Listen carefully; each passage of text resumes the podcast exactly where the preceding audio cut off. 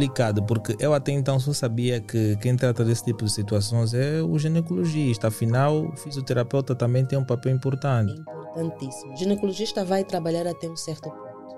Imagina uma mulher que depois de uns tantos partos, não é? Uh, o momento do parto é, é um momento de muita agressão para o corpo da mulher eu não posso estar a trabalhar da mesma forma aqui, enquanto nos Estados Unidos, por exemplo, a doutora uh, Maria já está a trabalhar com realidade virtual. Eu aqui ainda acho que videogame é só para brincar em casa. Não, videogame é para auxiliar no tratamento fisioterapêutico.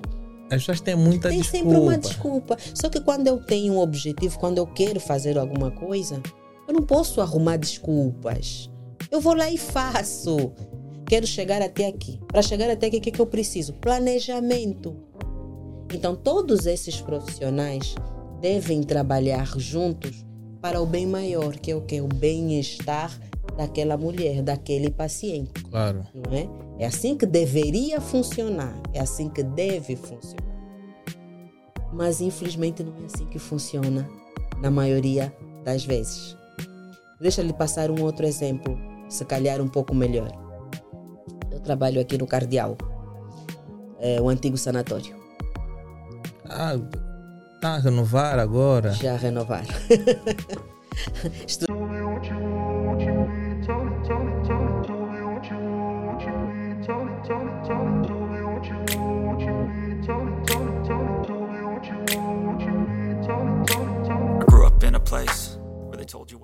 Então vamos começar. Epá, depois de muita demora, doutora, desculpa pelo, pelo atraso, então vamos começar o nosso episódio especial, porque hoje, de certa forma, é um dia especial e vamos ter mais conhecimento para todos aqueles que, de certa forma, têm acompanhado os nossos conteúdos. Eu vou dizer para vocês subscreverem o nosso canal, deixarem um like, não só no YouTube, mas sim também no Spotify, dizendo que este podcast só é possível graças a três empresas que têm dado todo aquele suporte, como a Elenio Pay, a Bri Acessórios e a Cofre Cash.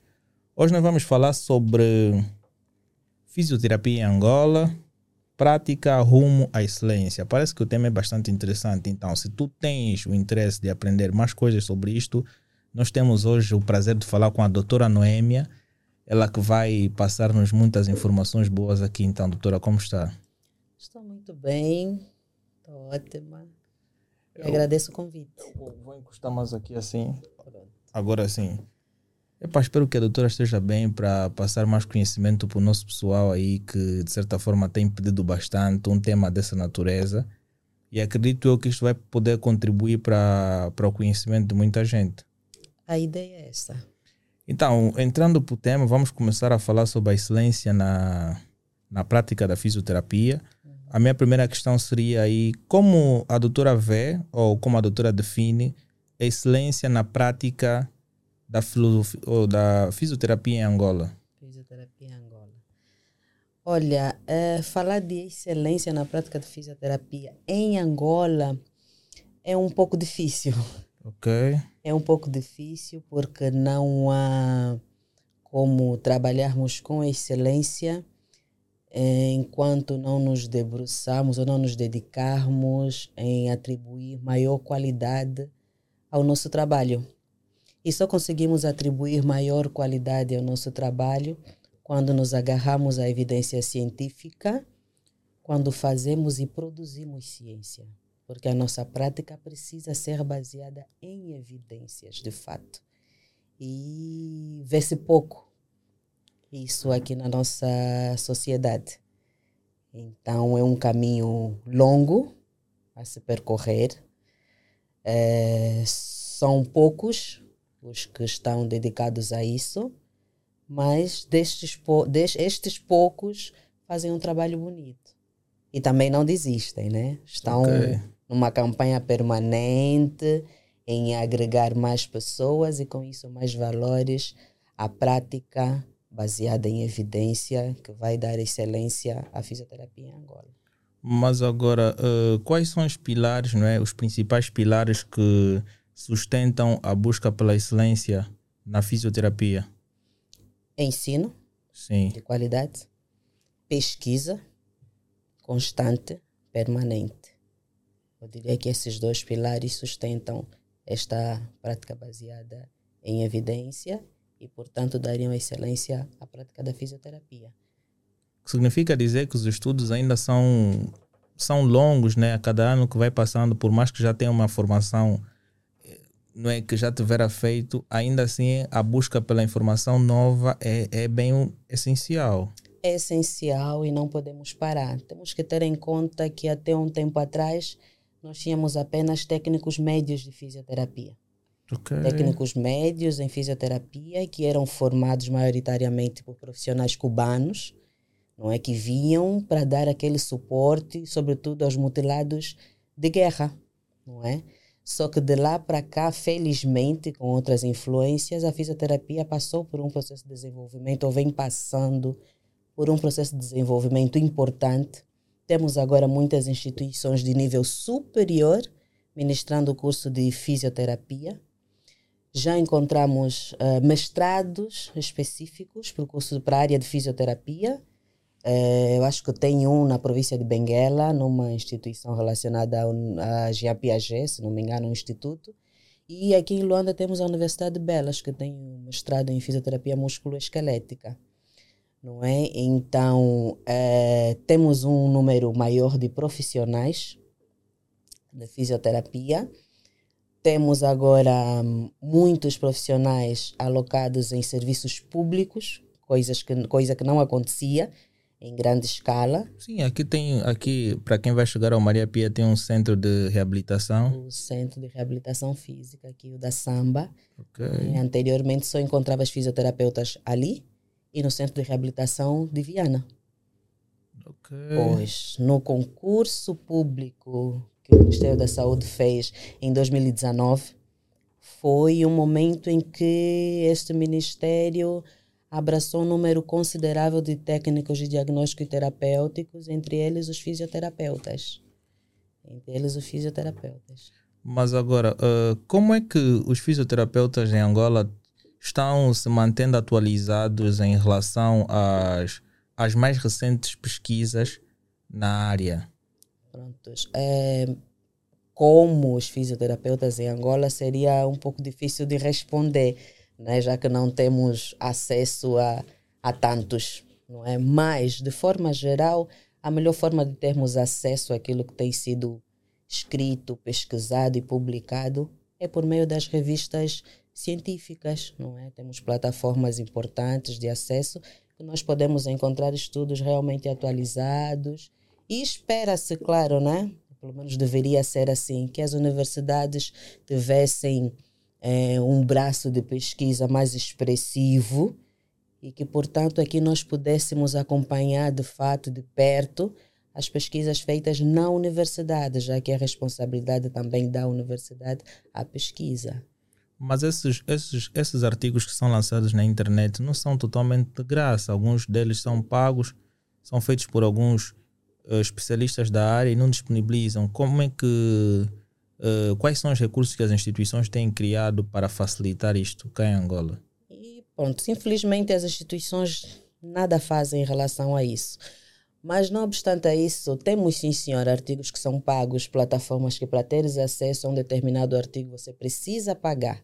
Mas temos muitos outros que estão disponíveis de forma gratuita. Então, o fato de ter que se pagar não é justificativa para prontos, para não buscarmos mais conhecimento. Ainda tem artigos que, embora não estejam disponíveis, tem a opção de mandares uma mensagem ao autor com seu e-mail solicitando o artigo e esse artigo lhe é enviado novamente. Eu, pelo menos, tenho a experiência disso. Muitos dos artigos que eu tenho funcionaram dessa forma, entrando em contato diretamente com o autor e eles enviam-me por e-mail sem problema algum. Mas agora, existe algum esforço, não é? Ou alguns feitos que têm sido de, de incentivo ao aprendizado contínuo e o desenvolvimento profissional entre fisioterapeutas no país? Olha, sinceramente não que eu saiba. Para que isso aconteça, deveria haver uma ligação mais expressiva entre tanto a associação não é? dos profissionais fisioterapeutas aqui em, em Angola, quanto as instituições de ensino superior e o próprio Ministério não é? em relação a isso, mas isso pouco se vê. Né? Sabemos uns da existência dos outros, mas não coadunamos, não trabalhamos de mãos dadas em relação a isso. O que acontece, infelizmente, é que depois da faculdade parece que ficamos ao Deus dará, salva-se quem puder, quem sabe, sabe, quem não sabe, supostamente vai aprendendo. Ficamos soltos dessa forma. Não é o que é um pecado, o que é uma coisa complicada. É uma coisa complicada. Mas, sobretudo, acho que a maior responsabilidade está na universidade. Está na universidade, que é onde nós somos formatados como profissionais. Mas, uh, o que, é que a doutora acha? As universidades deveriam criar melhor mecanismo de uh, comunicação entre várias outras instituições de estudantes que estão no mesmo curso para, para poderem trocar experiência ou então entrar em contato com algumas instituições de saúde? Na verdade, este link, na minha opinião, deveria ser responsabilidade da ANFA, Associação dos Fisioterapeutas de Angola a universidade deveria responsabilizar-se em investir na investigação científica. Okay. Criar de fato laboratórios para isso, criar programas de investigação científicas que realmente se fizessem sentir dentro da universidade. Porque se o estudante universitário acostuma-se desde sempre a investigar, acostuma-se com a pesquisa e gosta, dificilmente ele vai parar. Só que as universidades pouco ou nada investem em relação a isso. Os próprios professores, muitos, também não se preocupam em investir nisso. Se eu não tenho professores que estejam interessados e muitas das vezes capacitados para o efeito, como é que eu espero que os alunos estejam motivados uh, a, a, seguir esse, esse caminho? Mas como é, que como. Esse, como é que esse investimento poderia ser feito em termos de infraestruturas? não só em infraestrutura, mas como subsídio. Não se faz pesquisa sem dinheiro. Primeira coisa. Okay. A pesquisa requer dinheiro. Pesquisar não é fácil e não é barato. Ok? Então, estrutura física, sim senhora. Monetária, sim senhora. Ok? É, é bastante complicado, mas. É complicado. Qual é o papel de um, de um fisioterapeuta na sociedade angolana? Olha, antes deixa lhe contar um pouco de como surgiu a fisioterapia. Mas vou começar fazendo uma pergunta. Se por acaso te pancares, pronto, aí no canto da mesa, ou levantar, o que for, o que, é que você muitas... faria de imediato? Eu acho que essa é uma, uma pergunta bastante frequente, porque eu treino jiu-jitsu uhum. e eu tenho sempre lesões. Ok. E, e, acho que preciso mesmo de um fisioterapeuta para ir fazer aí uma consulta para ver o que se pode resolver. Mas normalmente quando nós nos pancamos de, de uma mesa, a, a primeira além coisa... Além do grito? Além do grito, a primeira coisa que eu vou fazer é, pá, é ver se a dor é muito intensa, depois ir para uma farmácia comprar um bálsamo. Não, isso já é a segunda coisa que farás. Acho que a primeira vai ser pegar e esfregar. Não sim, é assim? Sim. Pois é. Isso é uma prática antiga. A fisioterapia, é, como é que eu posso dizer? Ela é tão antiga quanto a humanidade. Desde que existe humanidade, existe fisioterapia. Okay. O que acontece é que as coisas não estavam nomeadas. Não é? Não estavam nomeadas. Quatro mil anos antes de Cristo já se faziam procedimentos uh, com uso, por exemplo, de piscinas térmicas na Idade Antiga, que hoje é uma das ferramentas que a fisioterapia usa, a termoterapia, a água quente. Não é? já se usavam peixes vivos, peixes elétricos, né? Peixes. Exatamente, peixes para ajudar, para auxiliar no tratamento de algumas patologias. Isso é a base da eletroterapia que nós temos hoje. Mas uh, isso funciona mais para aquelas pessoas que não estão a sentir alguns membros, receber alguns choques para ver se conseguem reanimar a.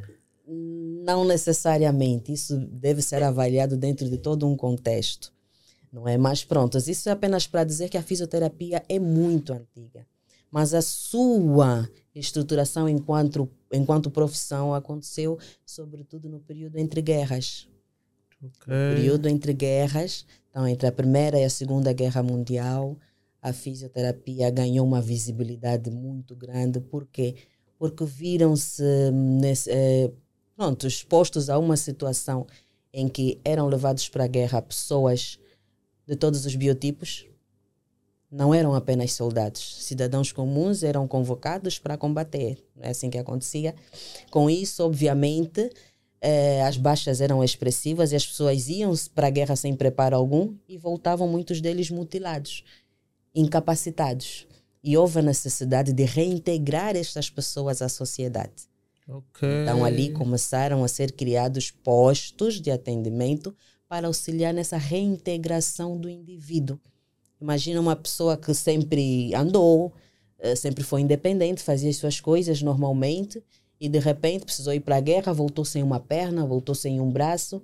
Não é? A vida continua, apesar de não ter um braço, não ter uma perna.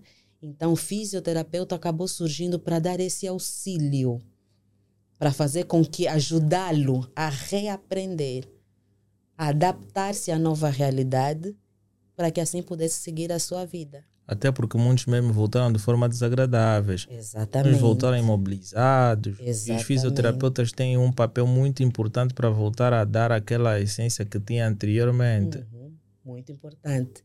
Então, prontos, fomos, uh, os fisioterapeutas, a fisioterapia foi ganhando cada vez mais importância, cada vez mais protagonismo. Obviamente foi melhorando, foi sendo aperfeiçoada. E hoje a gente sabe que a fisioterapia não se limita em curar, não se limita em É. trabalhar com amputados de guerra ou por sinistralidade, seja lá o que for. A fisioterapia, ela trabalha na prevenção de doenças. Ela trabalha no tratamento de doenças. Ok? Então, Mas quais são agora- essas doenças que a fisioterapia eh, previne? Ahn, vamos supor, doenças ocupacionais. É uma das áreas que a fisioterapia pode e deve atuar. Como? Trabalhando na adaptação do espaço, do ambiente de trabalho. Não basta pegares a sua cadeira, colocares aqui com essa mesa e começares a trabalhar. Eu, como fisioterapeuta, estou habilitada para dizer se essa cadeira que está a usar é adequada ou não se a altura da sua mesa está adequada ou não, a forma como estás sentado, se é adequada Ah, ou porque não. tem vezes que as pessoas sentam e depois tem algumas dores na coluna. Exatamente isso. O fisioterapeuta consegue chegar aqui nesse ambiente, fazer uma avaliação e identificar as possíveis falhas que poderão culminar em algumas, alguns distúrbios musculares ou musculares para você ao longo do tempo. Porque o problema não vai se manifestar agora, mas isso é cumulativo. Nosso corpo acumula, não é? E depois manifesta-se. Então, como fisioterapeuta, nesse caso, por exemplo, eu posso já adaptar o ambiente de trabalho daquele funcionário para prevenir esse tipo de situações. A partir do momento que isso não aconteceu e o problema já se instalou, como fisioterapeuta, então eu posso trabalhar em cima dessas disfunções que já estão instaladas para eliminá-las quando é possível e reduzi-las quando não tem como curar. Porque muitas dessas doenças ocupacionais são permanentes, são progressivas, degenerativas e progressivas. Então, as Percebe? É empresas- só uma das áreas. Eu acho que todas as empresas tinham que ter uma, um departamento de fisioterapeuta. Todas as empresas tinham que ter um departamento de fisioterapia. E se pesquisar um pouco, vai perceber que fora da Angola, em outras latitudes, isso acontece. Isso é, inclusive, critério para a classificação, a avaliação das empresas. Porque acredito que também se existisse aqui em algumas empresas angolanas, deveriam diminuir um pouquinho o valor do seguro de saúde. Exatamente, exatamente. Isso é fisioterapia preventiva. Então, se o, o empregador preocupa-se em evitar o problema, ele acaba ganhando, porque o nosso, a nossa lei geral do trabalho prevê, por exemplo, a questão dos acidentes de trabalho. E o acidente de trabalho eh, pode. Pronto, vamos eh, colocar no mesmo pacote tanto o problema que é desenvolvido em função do trabalho que você desempenha, quanto um acidente que pode acontecer enquanto você desempenha ou até no percurso de casa para o trabalho, Ok. ok? E numa situação como essa, por exemplo, imagina, o empregador não pode te demitir.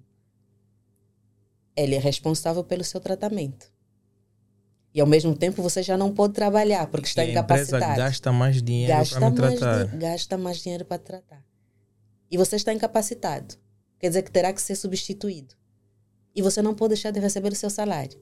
A empresa gasta contigo que está incapacitado, tem que continuar a te pagar. Vai ter que pagar uma segunda pessoa que vai lhe substituir. Vai ter que custear os seus tratamentos. E por aí vai. Então é, é, é até mais menos dispendioso para a empresa trabalhar na prevenção. E isso com fisioterapia. Então é uma área extremamente importante, mas pouco valorizada. E outra, por exemplo, é a questão da saúde da mulher. Fisioterapeuta, fisioterapia é um mundo. Você sai uh, de uma ponta a outra num piscar de olhos. Na fisioterapia, eh, na saúde da mulher, por exemplo, o fisioterapeuta pode trabalhar com homens e mulheres, uroginecologia, no caso. Impotência sexual. É uma das áreas que a fisioterapia fisio... atua. Mas essa parte do ginecologista, não, não, doutora? Ginecologista é o médico que atende especificamente a mulheres. O fisioterapeuta ele é formado como generalista. Ele é fisioterapeuta. A par disso, existem as especialidades. Então, eu, como fisioterapeuta, posso ser especialista em ginecologia e obstetrícia, okay. ou uroginecologia, onde vamos incluir, inclusive, o homem Posso trabalhar em ortopedia e traumatologia, posso ser especialista em ortopedia e traumatologia. A diferença está na abordagem que os profissionais dão. O médico normalmente vê a patologia, vê a anatomia, a fisiologia humana, vê a patologia, né? E tem que conseguir explicar por que, que aquilo acontece, não é? E pronto. Só que o fisioterapeuta tem uma abordagem mais aprofundada. Além desses passos todos que o médico precisa fazer, o fisioterapeuta precisa ajudar aquele homem, aquela mulher a recuperar aquela função que eventualmente ele tenha perdido. No caso, por exemplo, a potência sexual. Oh, oh, técnico de câmeras, a doutora está bem posicionada, certo? Tá, tá, tá. Aparece, não? Vais trocando mesmo aí, não? Sim. Ah, tá bom. Era só para ver se, se tu estás mesmo atento. Não. Mas, mas, mas, doutora, mas é, é complicado, porque eu até então só sabia que quem trata desse tipo de situações é o ginecologista. Afinal, o fisioterapeuta também tem um papel importante. Importantíssimo. O ginecologista vai trabalhar até um certo ponto.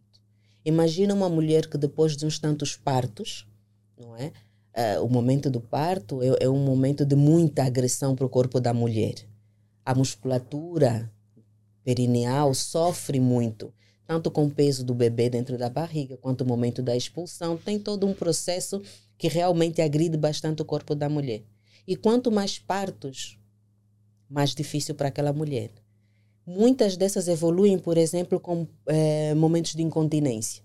Incontinência é a incapacidade que nós temos de segurar tanto fezes quanto urina. Mas aqui vamos nos concentrar na incontinência urinária, que é muito comum. Ela não pode tossir, pelo esforço, perde urina. Não pode pular, pelo esforço, perde urina. Um simples espirro, ela perde urina. Então, é uma situação que acaba sendo muito constrangedora para alguma dessas mulheres, não é? E dificulta a interação social, Mas porque que tem que outras deve? questões importantes. Como eu dizia, esse processo de hum, gestação, parto, não é? sobretudo quando não é bem acompanhado ou quando acontece múltiplas vezes. Também quando temos bebês muito grandes em relação ao corpo da mãe, partos difíceis e tudo mais, pode acontecer uma diminuição da força da musculatura do períneo. Ok. Tá? É um músculo que fica na região uh, íntima da mulher. O homem também tem períneo, o homem também tem incontinência. Então é um músculo pequeno mas extremamente importante. Porque quando ele perde aquela força, ele não consegue segurar. Ele serve como. Ele dá o suporte. Sem a força daquele músculo, não conseguimos segurar fezes, não conseguimos segurar urina.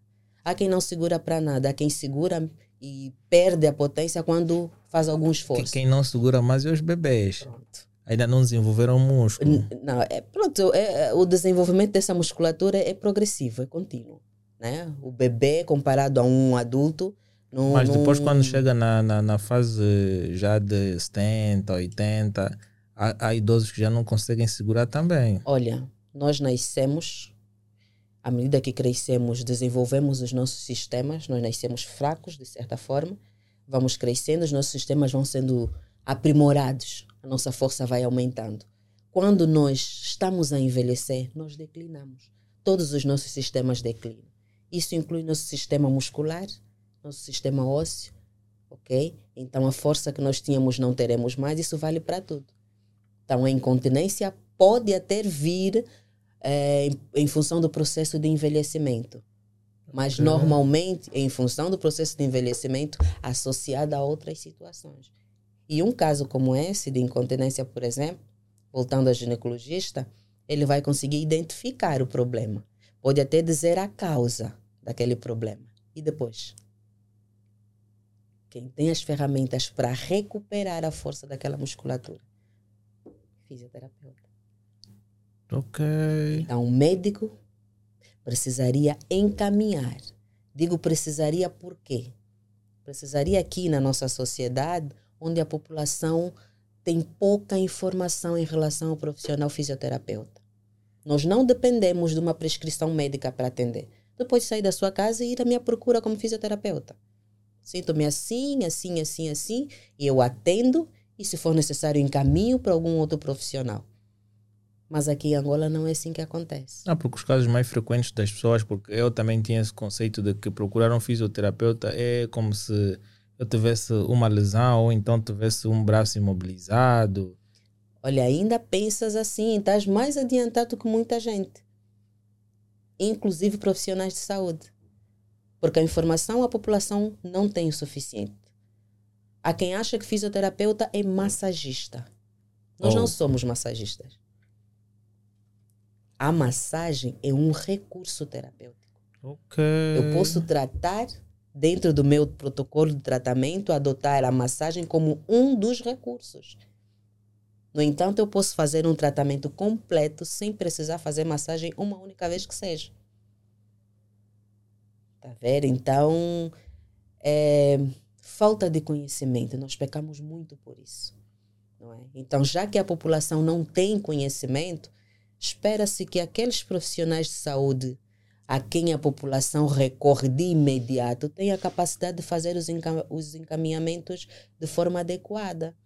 Como essa mulher que teve o filho, que teve uh, o bebê recentemente, ainda está na maternidade. Na maternidade, além do fato de que também deve ter fisioterapeuta, para o momento do parto, inclusive, essa mulher, ao sair da, da maternidade, precisa ser orientada. Ela é orientada para voltar para a consulta com obstetrícia, com a ginecologia, perdão. É orientada a voltar para trazer o bebê para as consultas, mas não é orientada a procurar um fisioterapeuta para fazer avaliação da sua região perineal. E é importante e como também é importante ela ser aconselhada pelo número de vezes que vai fazer filhos. Por exemplo, tem que fazer um planejamento. O planejamento sempre, não é? O planejamento sempre. Essa... Isto é, é, é, responsabilidade do ginecologista. Para irmãs que têm 10, 15, 20? Cada caso é um caso. Eu posso ter 10 filhos e não ter problema algum. Okay. Como vai ter a dona Joana, que tem apenas um filho e já tem a incontinência urinária, já tem um prolapso genital ou anal, que seja, não é? Então, as coisas uh, são diferentes para cada pessoa. Okay? A questão é que tem pessoas que precisam, não é? E não recorrem aos serviços de fisioterapia por falta de conhecimento, por falta de orientação. E quais seriam as opções de tratamento para estes casos? De incontinência urinária? Sim. pronto, isso, pronto, tem que fazer uma avaliação fisioterapêutica primeiro, para identificar o tipo de incontinência, né? avaliar o nível de força que aquela musculatura tem e aí traça-se o protocolo de atendimento. Não lhe posso dizer que o tratamento é feito assim, assim, assim, porque isso depende de um indivíduo para o outro. Claro. Tudo vai depender do quão afetada ela está, das expectativas dela, das minhas expectativas não é? Mas ali nós temos recursos eletroterápicos para isso, temos alguns eletrodos que podem ser introduzidos, que podem ser outros que podem ser usados na região eh, externa, não é, do, do corpo da mulher. Temos exercícios orientados, trabalhamos com a respiração, com a postura e tudo mais, e recupera-se. Não é um problema. É um conselho bom a se dar porque há quem esteja a passar por isto, não tenha vergonha em procurar a doutora. Exatamente. Mas agora, existem padrões de atendimento, doutora? Olha, hum, eu não acredito em padrões de atendimento, porque o ser humano é único, não é? Nós somos uh, completamente diferentes uns dos outros, não é? As minhas necessidades não são as suas necessidades. Então, não pode ser padronizado o atendimento, deve ser exclusivo para cada pessoa. Por isso que você precisa avaliar o seu paciente antes de atender. E por isso que o ideal é que quem avalia atenda. Porque na avaliação fisioterapêutica nós buscamos muita informação. Informações, inclusive, que às vezes o paciente não fala. Porque nós, fisioterapeutas, eu pelo menos aconselho assim os meus uh, estudantes, oriento desta forma, ensino desta forma. Vá buscar o seu paciente na porta. Não espere o seu paciente sentado, bonitinho, na sua cadeira. Que é o que Vá existe demasiado. Está errado, na minha opinião. Vá buscar. Por quê? Porque nós, homens, seres humanos, temos um, uma questão. Quando sabemos que estamos a ser avaliados, nós simulamos. Okay. Se eu quero que dês bastante atenção à minha dor, mesmo que ela não esteja tão intensa, quando eu estiver a entrar por aquela porta, vou. Ai, ai, já vou fazer uma cara para entenderes que está-me a doer muito. Ah, mas assim a doutora vai fazer com que muitos outros especialistas da área fiquem a, a, a minimizar os recursos urgentes de atendimento. Não, não, não, não, não. Eu há acredito... quem vem mesmo com a dor. não, há quem vem mesmo com a dor. Por isso a importância de verificares lá fora, de pegar o seu paciente lá fora. Okay. Porque ele nem sabe que você está observando. Ele este vai é agir segredo. de forma natural. E para nós fisioterapeutas, todos os detalhes são importantes. Eu observo como você está a andar, como estás sentado ali na recepção a expressão do seu rosto fala muito.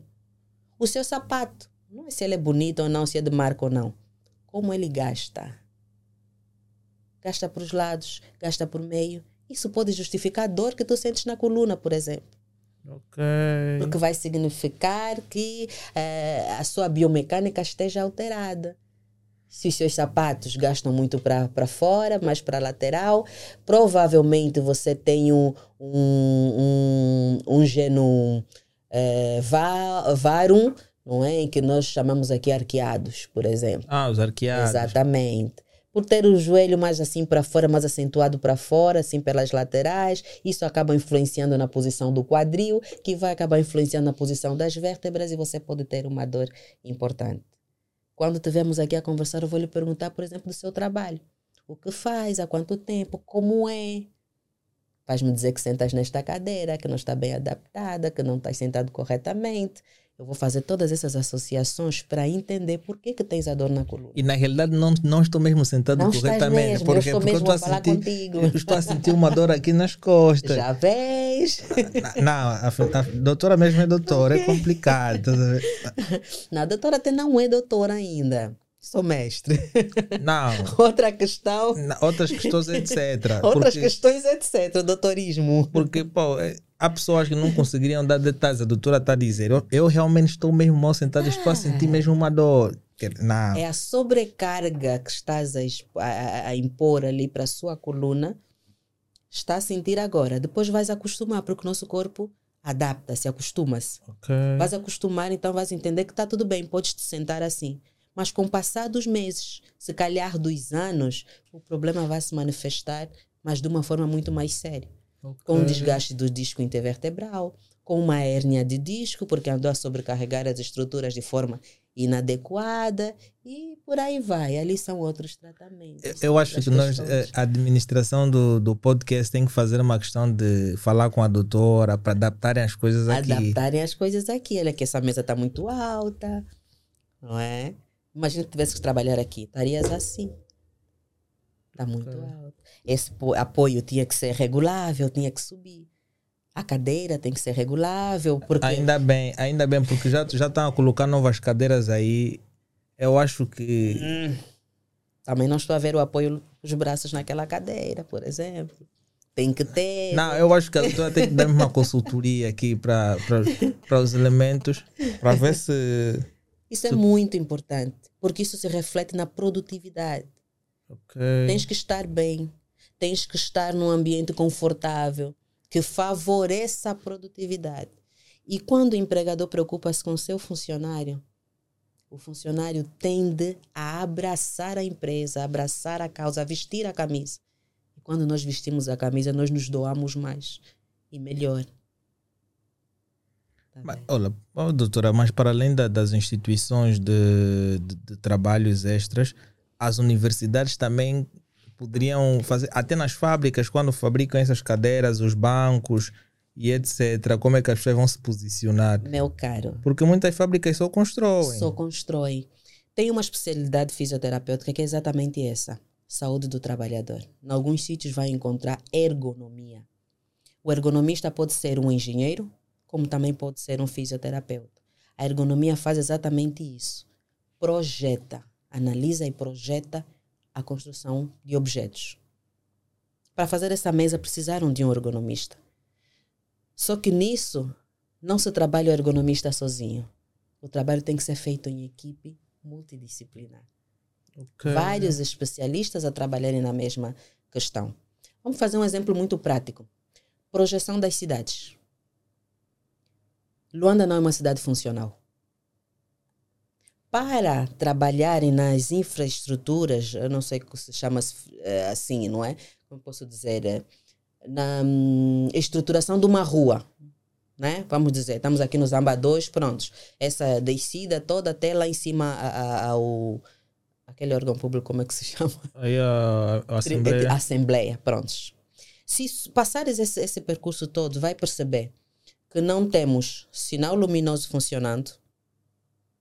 É importante, isso o fisioterapeuta avalia. Vamos perceber que se tiver sinal luminoso, precisa ter sinal que favoreça os deficientes visuais e auditivos. Para o visual, o sinal precisa ter sinal sonoro, para ele saber quando está vermelho e quando está verde. Primeira coisa. Tem que ter lá um dispositivo para você acionar e solicitar que o sinal mude, que tem que ter leitura braille. Para quem não vê. Não é isso? Mas- mas a doutora tem alarme em casa? Não. Não tenho alarme em casa. Eu acho que a doutora tem que fazer um teste de colocar um alarme em casa para ver como é que as crianças de fora Brinca. brincam com alarme. E imagina que o Estado vai colocar um, um sensor no, no semáforo. Não imagina as, as crianças que iriam de brincar. Em uma semana estragaria. Educação. E também é função do fisioterapeuta. Claro. Educar. Aí sim funcionaria. Educação. Ele vai brincar com aquilo nos primeiros tempos. É novo, é diferente. Mas quando é algo do seu dia a dia, você acostuma-se. Não te atrapalhas com aquilo. Com uma boa educação, políticas bem Educação. empregadas. Bem empregadas. Nós, olha, imagina um país que passou tantos anos em guerra. Temos um número expressivo de mutilados. Você não tem autocarros com rampa.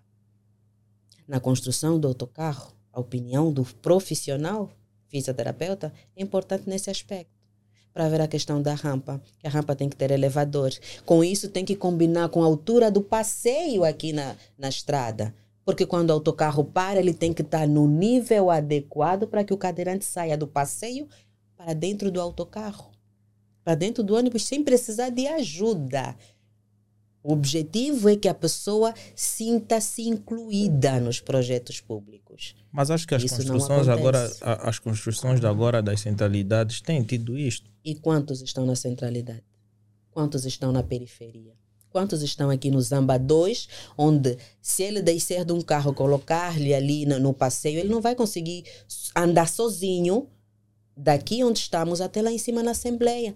Isto é a verdade. descontinuidade dos passeios. Isto é verdade. Isso não pode. Quem avalia isso? Fisioterapeuta. Porque eu vejo muitos, eu vejo muitos em plena manhã, estão aí fazer fisioterapia Uhum. e tem que ter sempre alguém aí Pra a, transportar. a transportar. Autonomia. Tem que dar autonomia às pessoas.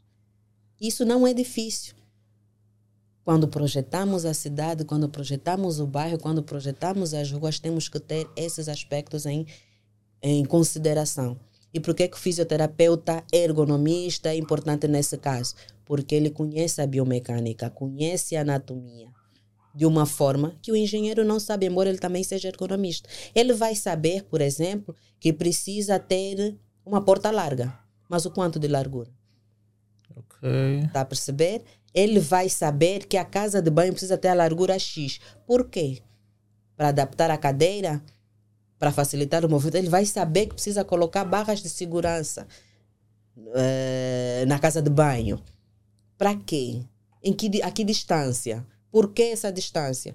O fisioterapeuta tem que saber disso. É, é bem, eu, eu hoje estou a ganhar muito conhecimento aqui. Isso é bom. Há muita coisa que eu não sabia. Eu ando inocente. Eu hoje vou, eu hoje vou, vou pesquisar artigos sobre essa natureza, Pesquise. porque eu eu via como uma área bastante limitada. Eu pensava que as outras áreas têm mais abrangência, mas a fisioterapia tem uma abrangência enorme. Olha, quase todas as áreas em que o médico pode se especializar, o fisioterapeuta também.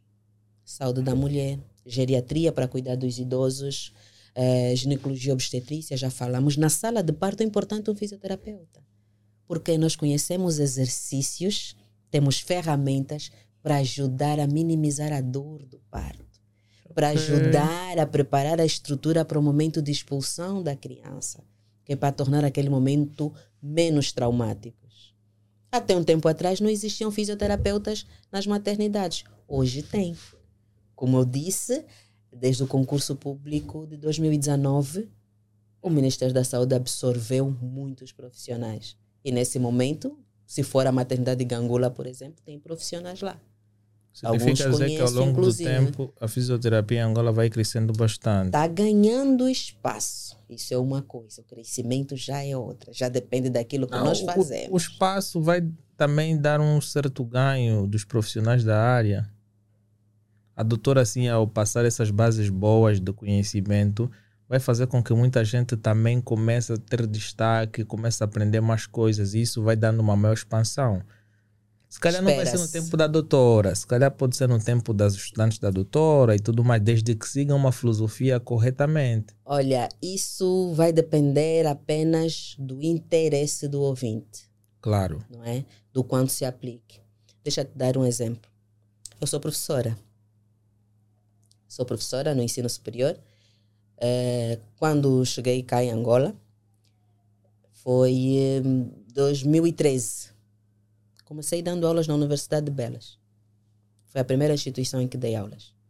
Na Universidade de Belas. Tive alunos maravilhosos. Quando eu digo maravilhosos, é maravilhosos mesmo. Ah, porque maravilhosos aqui. Não, maravilhosos. Imagina uma turma que realmente se aplica. Estudam de manhã, mas você chega na universidade às 17 horas e eles estão lá. A aula é só até às 12, Tanto com foco. Com foco. E o pior é que não são um, dois estudantes, é a turma. Porque eles não permitiam que um ficasse.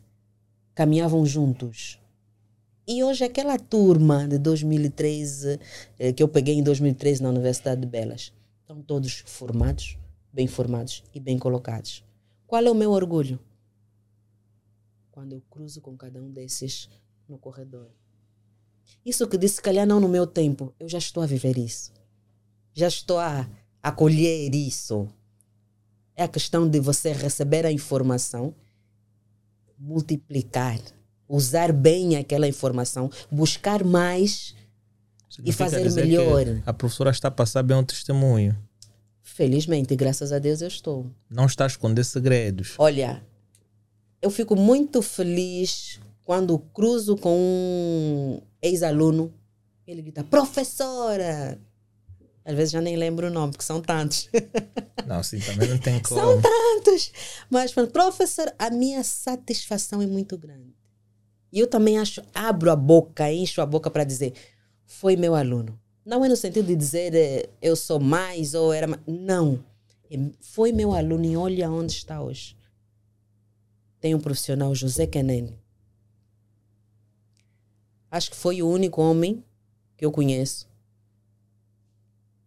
que conseguiu tirar 20 valores na prova de estética. Ele fazia re- resmungando. Professora, isso não é para mim, isso é coisa de mulher. E não sei o que, mas como é uma disciplina que está dentro do curso, tens que fazer. Fez. E pronto. Essa turma inteira aprovada. Não é com notinhas mais ou menos, com notas. Uma das disciplinas que ministrei para eles foi inclusive ginecologia obstetrícia. Eu fui chamada pela universidade para justificar o índice de aprovação. Mas, mas isso seria de bom grado para a universidade? Por que não chamar é professora? Comum, não é normal. E Aí já vão julgar se calhar a professora. Favoreceu. Favoreceu. Mas se tem uma coisa que os meus alunos sabem é que nota não se dá, conquista-se. Se sabes, sabes. Se não sabes, não sabes. Eu considero avaliação contínua. Eu considero, eu valorizo aquele aluno que está sempre presente, que participa. Eu conheço o meu aluno dentro da sala de aula. Então eu sei que este é aplicado. Então quando ele tira uma nota menos boa, eu chamo. O que é que se passa? Essa nota não combina contigo. O que é que aconteceu? Se calhar no dia da prova aconteceu qualquer situação, tirou-lhe do sério e ele foi apenas fazer a prova para cumprir o calendário e aquilo afetou-lhe. E aquela nota não é justa. Então, eu levo essas coisas todas em consideração. Ok? Então, se não tens aquela nota, você não passa. E foi exatamente isso que eu expliquei para a universidade, para a pessoa que, que a autoridade que me tinha chamado. Podes colocar os meus alunos ali e fazer a prova. Iam chamar um outro docente para elaborar a prova? Pode chamar. E qual, sabes qual é a prova de que eles realmente são bons? Vai ver onde é que está o José Canani hoje. Foi meu colega agora no curso de mestrado. Vai ver onde está o José Canani hoje. Se não me engano, acho que ele está na Indiama. Uh, sei lá, prontos. Vai ver onde é está a doutora Marília Caio hoje em dia. Vai ver onde é está a doutora Márcia, a doutora Juleta. São pessoas, são profissionais bons. Só para mencionar alguns. Só para mencionar. E tem outros que ainda nem o título têm. Não, isso é, isso é algo e eu sei que, de grande benefício. Eu digo aos meus alunos: olha, amanhã, se eu precisar, não vou procurar o senhor Fulano, a senhora Cicrano. Eu vou ligar para um de vocês. E eu quero ser bem tratado. Bem tratado não é com regalias, mas ser tratado da forma correta. Então eu tenho que passar para vocês tudo. Não tem segredo. Sim, porque assim amanhã também vão poder tratar bem a doutora, senão é complicado. Exatamente. Vão o meu sucesso está neles. Claro. Meu sucesso está neles. Está neles, quer dizer, eles têm um pouco de mim, um pouco dos outros e mais aquilo que eles foram buscar. Então, é aquilo. Posso dar aqui todos os versículos e capítulos, mas a pessoa que receber isso tem que multiplicar aquilo. Ah, é assim que vamos ganhar realmente, além de espaço, vamos realmente crescer. Claro. Mas agora, doutora, eh, em termos de evidências científicas, eh, qual é a importância da utilização de evidências científicas na tomada de decisões clínicas dos fisioterapeutas em Angola? Olha, é... o fisioterapeuta não pode trabalhar com achismo e nem pode trabalhar reproduzindo aquilo que perguntou anteriormente, a mecanização. Essa doença trata-se assim, assim, assim, assim, assim. Não. Mas normalmente isto não é, não é simples, porque, doutora, eh, eu acho que isso é o comum que acontece muito, porque há pessoas que só chegam em, em, em plena clínica ou um hospital público, diz, olha, eu estou a sentir uma dor aqui e o especialista já diz: olha, tu tens isto, tens de tomar isso e aquilo, sem fazer uma determinada avaliação completa. Não compacto com esse tipo de atitude. Eu sei que tem locais que a gente chega em busca de atendimento e nem olham para nós. O profissional nem levanta a cabeça, ele está assim: o que é que se passa? Toma isso, faz o exame. E nem olhou. Fisioterapeuta não deve trabalhar assim. A fisioterapia que eu de defendo não trabalha desta forma. Primeiro, trabalha com aquilo que o paciente traz. O nosso objeto de trabalho, de estudo, é o homem. É este paciente que está à nossa frente. Então, ele tem toda a informação e mais alguma coisa que eu preciso. Depois disso, obviamente, eu vou pedir auxílio de exames complementares, né? Sobretudo diagnósticos por imagem, que é o que nos ajudam às vezes a entender o que está por dentro, ali onde a gente não consegue visualmente alcançar. Okay. E depois disso eu preciso me basear em evidência científica, por quê? Porque a ciência é dinâmica. Do jeito que se mobilizava hoje, não é do jeito que vai se mobilizar amanhã. Do jeito que se alongava ontem, já não é do jeito que se alonga hoje. Então é preciso que nos mantenhamos atualizados. As pesquisas são feitas, os resultados são publicados, então nós precisamos acompanhar essa dinâmica para otimizar o nosso trabalho, para atualizar as nossas uh, dinâmicas, uh, como eu posso dizer, os nossos protocolos de atendimento. Ok? Eu não posso estar a trabalhar da mesma forma aqui, enquanto nos Estados Unidos, por exemplo, a doutora uh, Maria já está a trabalhar com realidade virtual. Eu aqui ainda acho que videogame é só para brincar em casa. Não, videogame é para auxiliar no tratamento fisioterapêutico.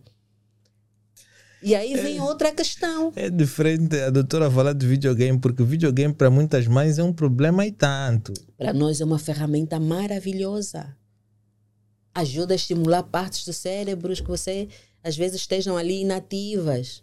Ajuda o nosso paciente, por exemplo, neurológico, a fazer movimentos pelo estímulo que ele está aí a ver na tela. Ok. Hum? É, o Nintendo tem o, o, o, os. eu, eu tenho.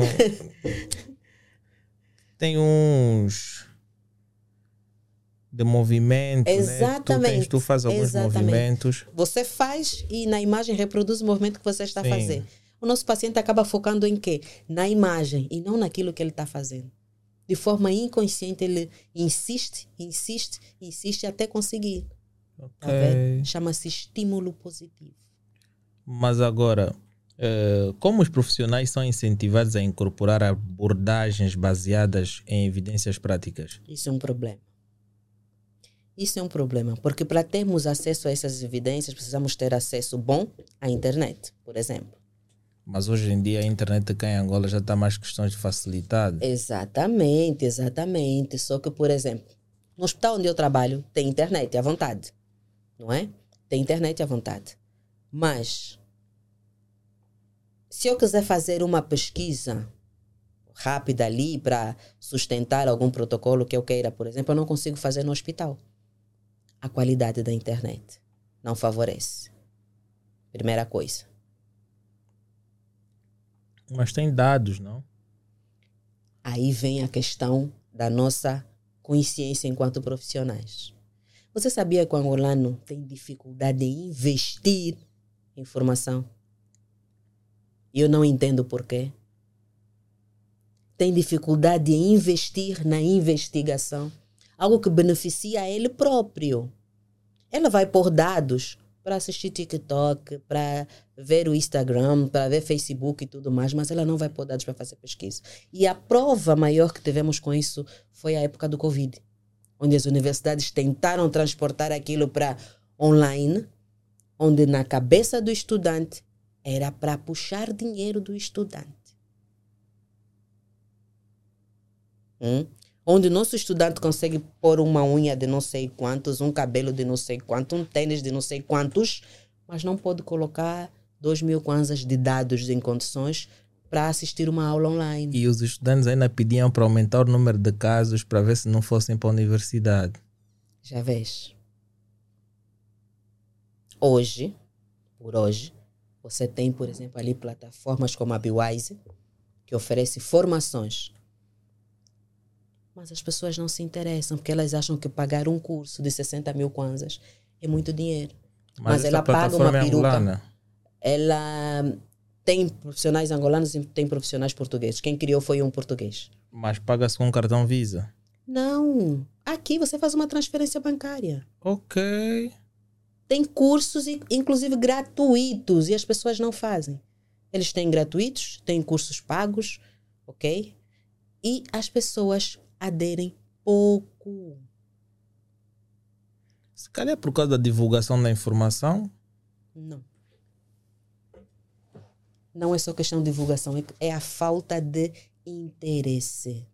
Mas agora, por mais que, que, que, existem plataformas que dão esse tipo de formação, eu acho que uma boa estratégia de marketing vai fazendo com que mais pessoas vão ganhando conhecimento.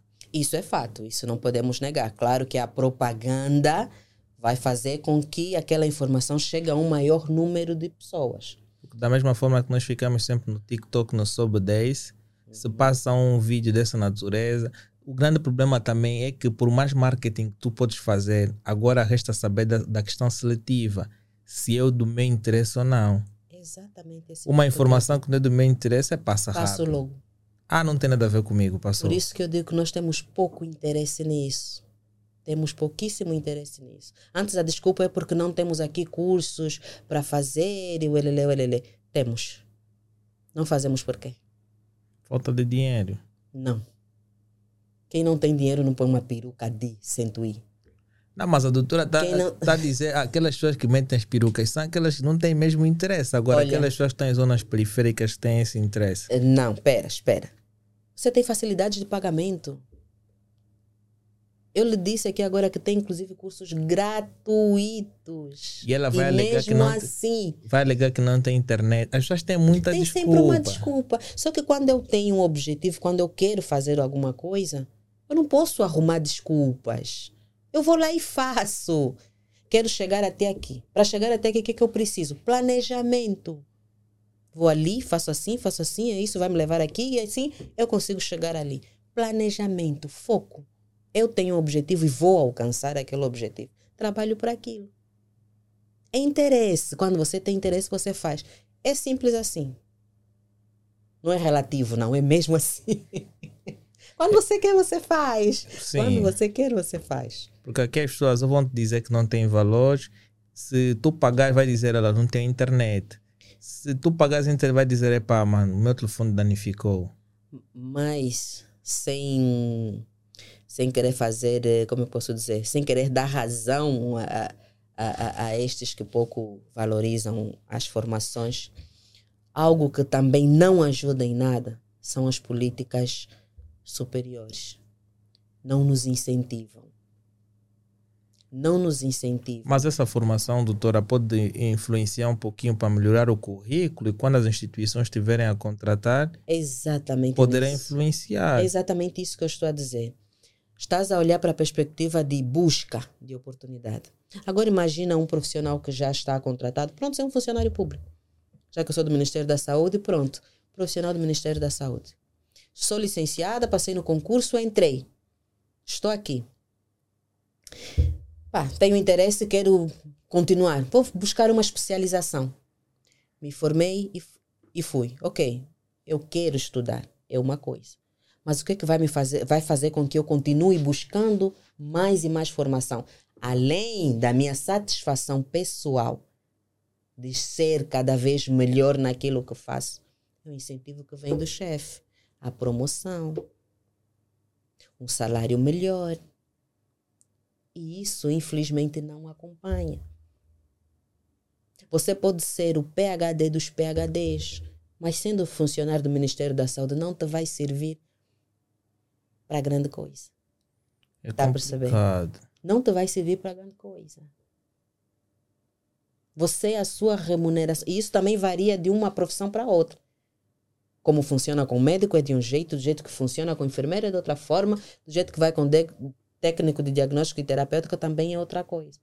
E aí você se pergunta também: vou estudar para quê? Já tenho um mestrado ali, vou fazer para quê? Não muda nada. Eu gasto, invisto, não tenho retorno. Ah, Além da sim. satisfação pessoal, nós estamos sempre buscando o retorno também. E o retorno é. Não vem. Não vem. O incentivo, na verdade, acaba sendo esse E retorno. depois começas a ficar sem recursos. Sem recurso. E vai criar outras doenças. Mo, olha, eu estou aqui a apresentar, a conversa está muito boa. Mas está no 2? Hã? Agora está no 1. Um. Quando a doutora está a falar, está só colocando 2. Hã? Tá, tá bom, porque eu estou a ver aqui. Mas tá bom, está a ficar bom técnico. Mas agora, doutora, ah, em termos de colaboração interdisciplinar, Hum. como os fisioterapeutas colaboram com os outros profissionais de saúde para garantir o tratamento holístico integrado para o paciente? Porque a doutora disse que hoje em dia, em algumas maternidades, já há um fisioterapeuta próximo nos partos. Como é que é essa interligação? E em outras áreas, como é que funciona também? Prontos. É assim. Ehm, vamos falar primeiro da, da questão do, da ginecologia obstetrícia, não é? Focando a maternidade que mencionou. É, o atendimento, o acompanhamento de uma gestante, melhor, o período de gestação, a mulher passa por N situações, N transformações.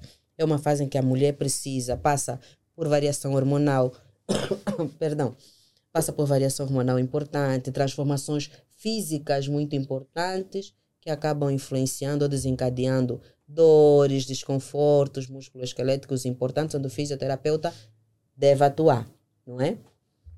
Tem a questão do controle do acompanhamento, do crescimento do bebê e tudo mais, que o próprio médico obstetra deve acompanhar. Em função das variações hormonais também, né, e, to, e tudo que envolve o processo de gestação, às vezes o relacionamento com o parceiro já não está tão interessante por causa mesmo da gravidez ou por qualquer outra situação. Nós mulheres ficamos mais sensíveis, eh, tanto mais irritadas, mais e prontos, não é? É uma situação em que o psicólogo precisa atuar no passo a passo, no dia a dia, ali muito mais próximo dessa gestante, normalmente está também o quê? O enfermeiro que normalmente executa muitas das vezes aquilo que o médico prescreve, orienta e tudo mais. Ali eu já falei de quantos profissionais: fisioterapeuta, médico, o enfermeiro, o psicólogo, quatro profissionais. Então, todos esses profissionais devem trabalhar juntos para o bem maior, que é o que? O bem-estar daquela mulher, daquele paciente. Claro. Não é? É assim que deveria funcionar, é assim que deve funcionar. Mas infelizmente não é assim que funciona na maioria das vezes. Deixa-lhe passar um outro exemplo, se calhar um pouco melhor. Eu trabalho aqui no Cardeal, é, o antigo sanatório. Ah, está a renovar agora? Já renovar. estrutura física está nova, é, é, tá é mais bonito. Nível. Muito mais bonito. Então, nós ali estamos a trabalhar com cirurgias cardíacas, neurológicas e tudo mais. Olha, o acompanhamento do nosso paciente está ao mesmo nível de unidades hospitalares internacionais. Digo isso por quê? Porque um país onde você não encontrava fisioterapeutas em unidades hospitalares, serviços, serviços de saúde importantes, ali nós temos um exemplo de excelência. Porque o nosso paciente começa, por exemplo, com atuação fisioterapêutica antes mesmo de uma cirurgia. Vamos falar, vamos focar naquele que vai fazer uma cirurgia. Antes da cirurgia, ele tem a atenção do fisioterapeuta para preparar o corpo para todo o processo que ele vai ser submetido. Ele tem contato com o psicólogo para ajudá-lo a entender aquilo que se passa, o que pode advir daquela cirurgia, as limitações que ele vai acabar tendo. Okay? Tem um acompanhamento com o nutricionista. Esses profissionais todos trabalham em conjunto. Tem a enfermeira, a enfermaria, a enfermagem, que é o suporte, na minha opinião, é o coração de, um, de uma unidade hospitalar, é o enfermeiro. Ok? Tem ali o enfermeiro a dar o seu suporte. Depois ele vai para a própria cirurgia. Mal ter, no, na própria cirurgia, você também tem uma equipe multidisciplinar, trabalhando junto. Você vai ter ali fisioterapeuta, vai ter anestesista, vai ter o próprio cirurgião, vai ter o enfermeiro, vai Vou ter o pessoal. A, a doutora direciona, ok. Vai ter o pessoal das análises, diagnóstico por imagem. Quer dizer, uma equipe vasta ali para dar o suporte que for necessário. Fora desse ambiente cirúrgico, já num pós-operatório, no acompanhamento normal do paciente, da mesma forma. Podemos não trabalhar no mesmo momento, como acontece lá na sala de cirurgia, por exemplo. Podemos não estar todos juntos. Mas quando eu for fazer a minha abordagem fisioterapêutica, eu devo me atentar ao fato de que o meu paciente é um todo nosso atendimento é envolvido em conversa, em observação, em inspeção. A partir do momento que eu identifico, por exemplo, que esse paciente está resistente ao tratamento, ele não quer se tratar, é um paciente que uh, o enfermeiro também percebeu que ele está uh, a rejeitar a comida, não come, está sempre sem apetite e tal, tal, tal. Isso já deve nos despertar para uma possível necessidade de uma intervenção do psicólogo, por exemplo. Eu tenho que saber que eu caminho até aqui, daqui para lá tem que ser o outro colega. Tá, tá, tá, tá, tá me entender? Sim. Então eu devo solicitar, olha, colega, ali está aquele paciente assim, assim, assim, conversamos, apresentou-se dessa forma, tal, tal, tal, tal, tal. É, sugeria que fosse lá dar uma olhada para ver como é que aquilo está a funcionar. E assim a gente vai trocando impressões. Não precisa esperar que um profissional chame o outro né? Porque o, o paciente é do hospital e todas as especialidades que tem ali naquele hospital interagem com aquele paciente, fazem seus registros e tudo mais. Mas na minha abordagem especificamente, como fisioterapeuta, quando identificamos uma situação, passamos para o colega. Da mesma forma, o médico, na sua abordagem com o paciente identificou alguma limitação, alguma necessidade de reabilitação para facilitar a reintegração desse paciente na sociedade, vai chamar o fisioterapeuta, como chamaria um psicólogo e assim sucessivamente. Mas infelizmente muitos não têm esse benefício. Muitos não têm esse benefício. Mas eu vejo também que a coisa está a mudar. A coisa está a mudar nesse sentido. Digo isso porque porque o que, eu, o que eu disse anteriormente, antes você não via tantos profissionais de especialidades diferentes na mesma unidade hospitalar. Parece que o hospital só se resumia, a unidade sanitária resumia-se em médico, enfermeiro e analista. Okay. Hoje já não. Se puxares um zoom lá atrás, vai perceber que era muito isso. Médico, enfermeiro e analista é o que você encontra. Agora você vai encontrar serviço social, vai encontrar o psicólogo, vai encontrar o fisioterapeuta, os farmacêuticos também ganharam um espaço importante, ok? Então está é, esse como esse esse esse panorama está realmente a, a, a melhorar.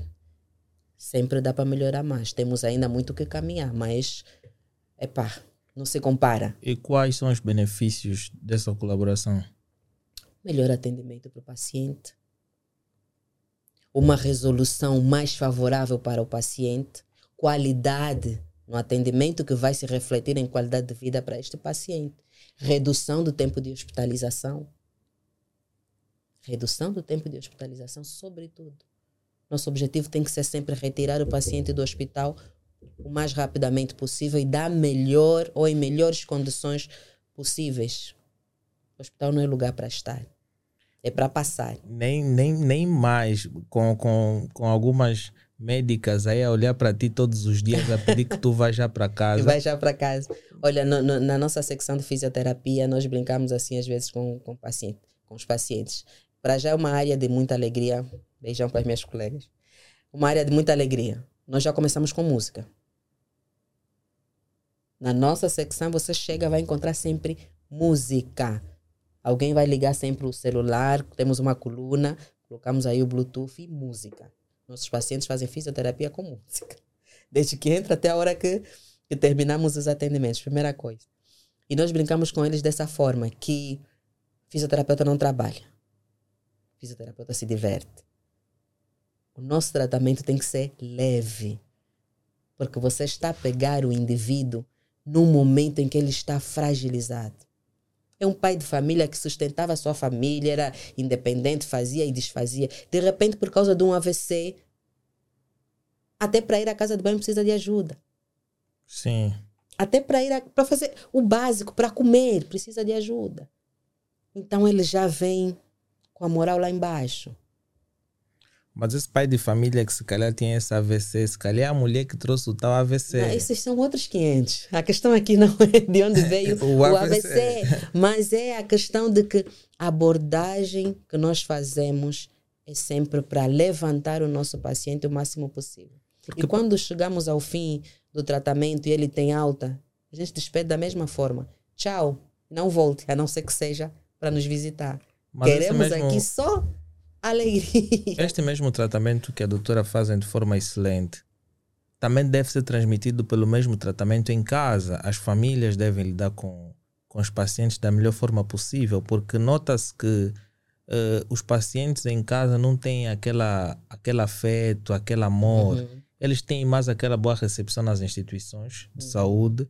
E quando chegam em casa, começam a sofrer por maus tratos e tudo mais. Isso acontece muito. Então, quando eu digo que o nosso paciente é um todo, você não pode isolar o paciente.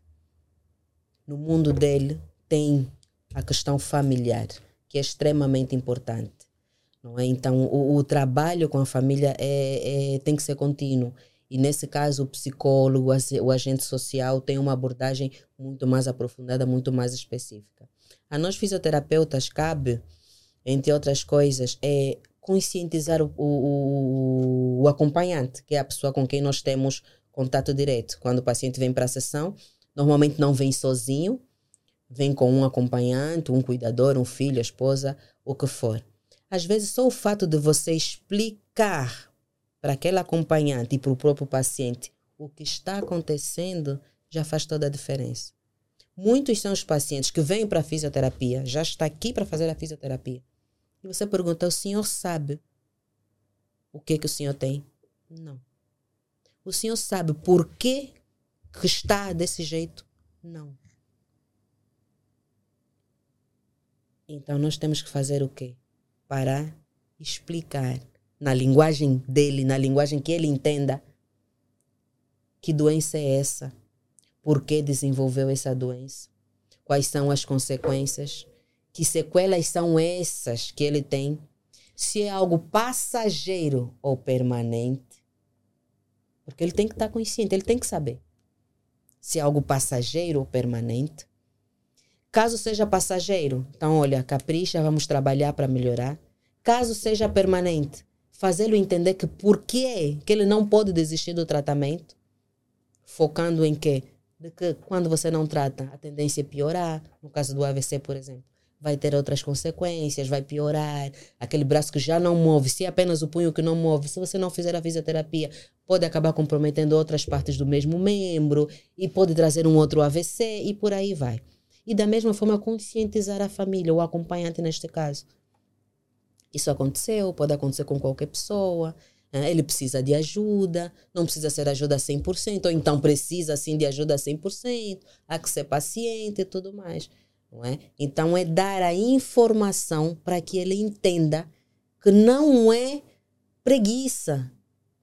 Ele realmente perdeu aquela capacidade. E que isso vai mudar, mas para mudar precisa de ajuda. Claro. Okay? Então, nisso é uma das situações em que nós trabalhamos até aqui mas além disso, temos que acionar quem? O colega, o psicólogo, o agente social, para fazer uma abordagem a modo deles e de forma mais assertiva. Para que o, o, o, a atenção àquele paciente venha de todas as formas. Não é? Se calhar nessa, nessas consultas falta o agente público, uh, digo, o governo, né, o Estado, para lhe explicar que o senhor que já não consegue andar precisa da cadeira de roda, precisa de rampas, não, precisa não. de autocarros ou ônibus e por aí vai. Isso são estruturas que eles já A sociedade é? não estão a encontrar. É, é, vai, ter, vai ter que encontrar alguém, alguém que vai o guiar, né? Mas, mas agora. Autonomia. Quais são as abordagens utilizadas para garantir que cada paciente receba um tratamento à sob medida? Olha, não, podes repetir, por favor? Eh, quais são as abordagens utilizadas para garantir que cada paciente receba um tratamento sob medida? Olha, como é que eu posso lhe, lhe dizer? Na verdade, você não tem como garantir isso.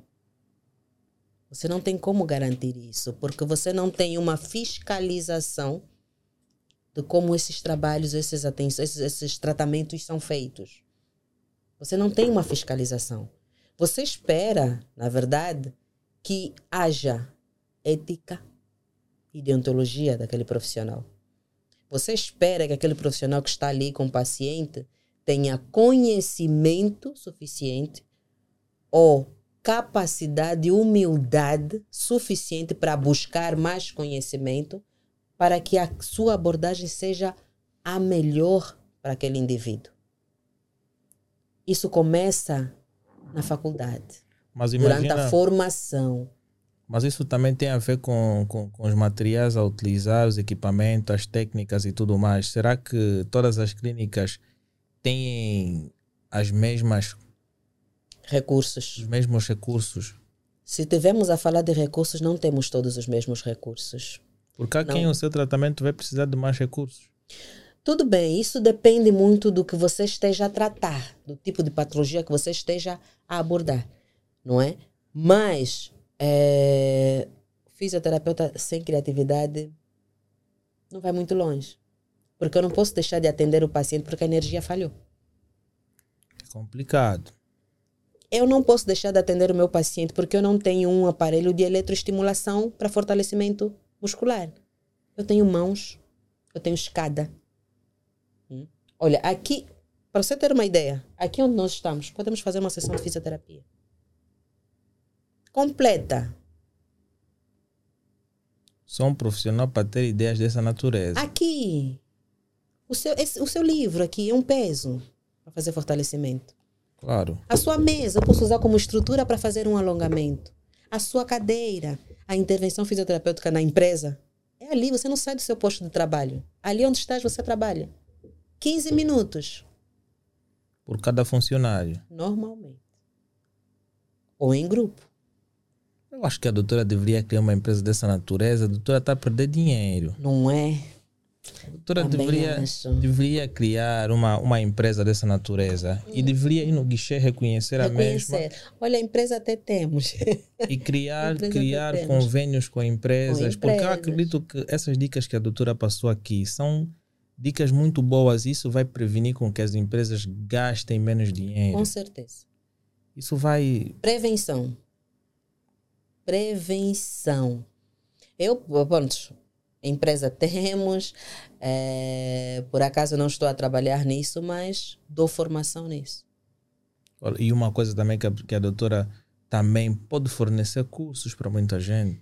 Nós temos um curso aí na plataforma da Biwiser mesmo para isso. Vai acontecer agora em novembro.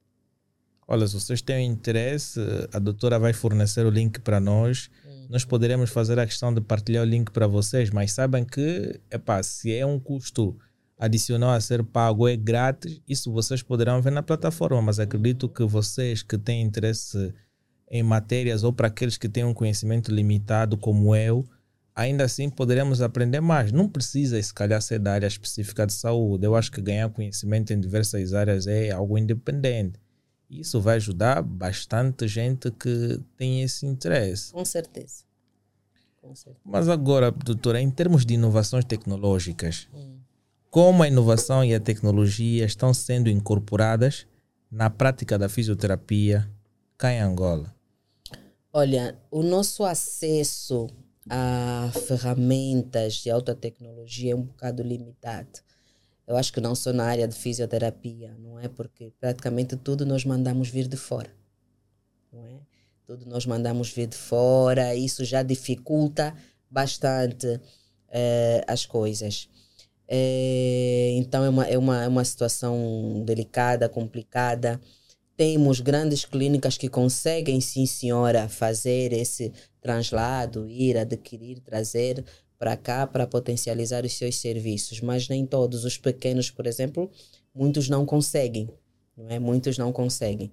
É, conheço muitos profissionais que trabalham com atendimento home care, como eu, por exemplo, que é atendimento em domicílio. Você liga, agenda e a pessoa vai lá e atende.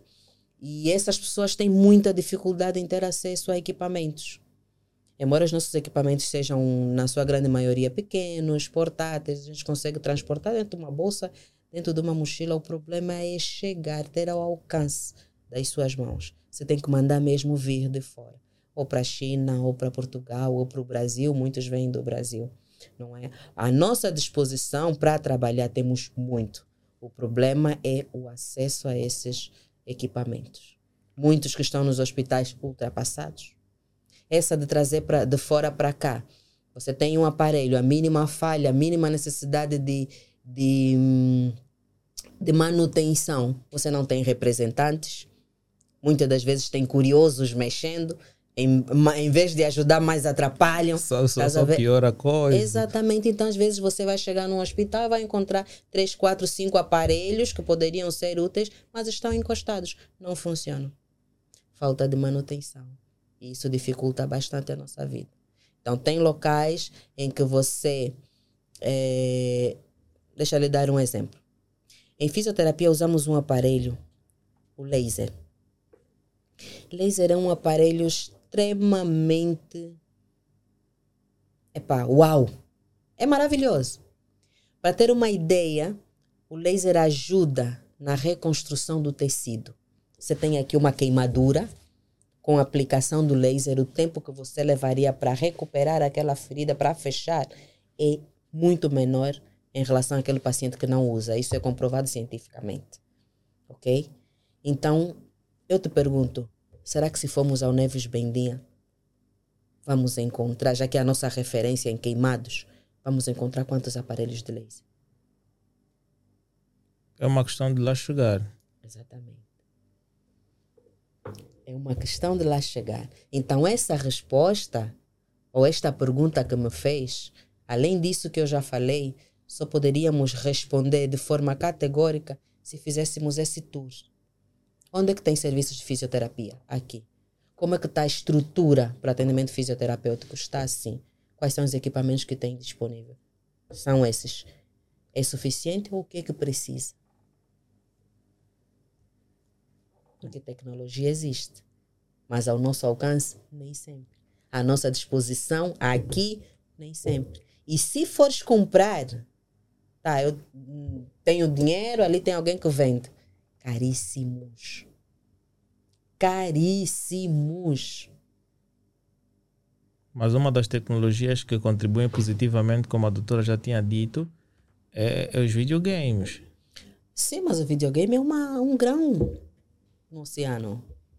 É uma gota no oceano, é um grãozinho de areia. É só uma das ferramentas. É só uma das ferramentas. E não serve para tudo. Não serve para tudo. Imagina um bebê que nasce com um pé torto congênito. Ele já nasceu com um pezinho torto, isso acontece em função do posicionamento que ela adota enquanto está na barriguinha. Nasceu, precisa de tratamento. Em outras latitudes, o tratamento como é que funciona basicamente? Alongamento e posicionamento na forma correta que o pé deve adotar. Só que quando você posiciona, precisa imobilizar. Nós aqui ainda estamos a imobilizar com gesso em outras latitudes. Usam-se órteses com material que você basta pôr na água, termoplásticos. Pões na água quente, quando tiras ele fica mole. Você posiciona o pé do bebê e acopla aquele amarelo, aquela, aquela película. Ele quando endurecer vai ficar naquela posição que você deixou. Nós ainda estamos a usar gesso. Um bebê fica no gesso sete dias já vi bebês muito pequenos aí no gesso. Tá vendo? Mas agora, em termos de avaliação dos resultados dos pacientes, como é que é feito esse acompanhamento? Nem sei se é feito. Não sei se é feito. Digo isso porque, pelo pouco que nós encontramos disponível as estatísticas que os hospitais fazem. Acho que é, é tudo de informação que nós temos. Aquela estatística que é guardada na gaveta, praticamente. Para nós avaliarmos bem resultados, nós teríamos que ter publicações. Okay. Teríamos que fazer acompanhamento. Como é que eu vou dizer que os resultados hoje estão bons? Qual é o meu parâmetro? Como é que eu vou definir o bom? Eu tenho que ter um parâmetro, tenho que acompanhar, tem que ter uma evolução. E nós não fazemos isso. Ou pouco fazemos. Isso me refiro a universidades que pouco investem na pesquisa, não é? Isso me refiro aos hospitais. Dê uma caminhada, procure nesses hospitais todos aí. Quantos eles têm, têm uma revista científica para publicação? Quantos publicam? Se calhar a revista que tem é uma revista de marketing, né? A publicitar a própria instituição. Exatamente. Exatamente. Onde é que está aquilo que nós produzimos? É assim que se faz ciência. Não se faz ciência alongando, encurtando, fortalecendo e dizer fiz. Tens que mostrar. Evidência. Tem que ter evidência. Como é que você vai quantificar se não tens evidência? E nós temos ali cérebros bons, dispostos, interessados e subaproveitados. Subaproveitados. Você vai aqui na Universidade Metodista, vai encontrar o professor uh, Damião Alfredo. Nesse momento ele é o decano da Faculdade de Ciência da Saúde. Não é só ser humano maravilhoso, é um profissional e tanto. É um, um dos poucos PHDs que nós temos aqui. Como é que está a ser aproveitado? Fazer gestão acadêmica. Incentivo à pesquisa para esse homem. Não tem. Doutor Luciano Júlio Xing. Desistiu, foi embora. Ele comandava uma pesquisa, um laboratório de pesquisa científica na própria Universidade Metodista também. Fazia experimentos com ratos e não sei o que e tal. Uma coisa muito bonita. A iniciação científica em 2018 para trás, até 2019, sim, antes do Covid para trás, funcionou com o Dr. Xing.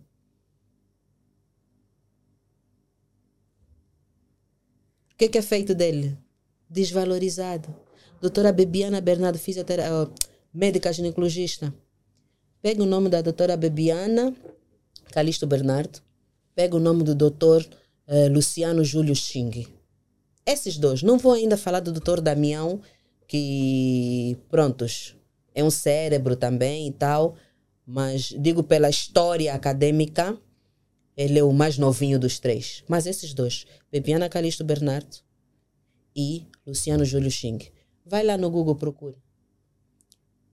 O que vais encontrar não é Facebook. São artigos e artigos. São publicações e publicações. Pessoas que sentam para investigar. Pessoas que sentam para investigar. São poucos. Como é, o, o, esse país valoriza? Não.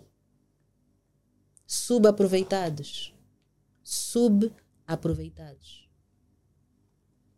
Bebiana ainda resiste, está cá. Mas o Dr. Xing, infelizmente, já não. Talvez se o solicitarem que venha. Ele viu que não vale a pena. Está agora no Brasil, agora pergunta o que é que ele está fazendo. Não está parado. Não está restrito em sala de aula.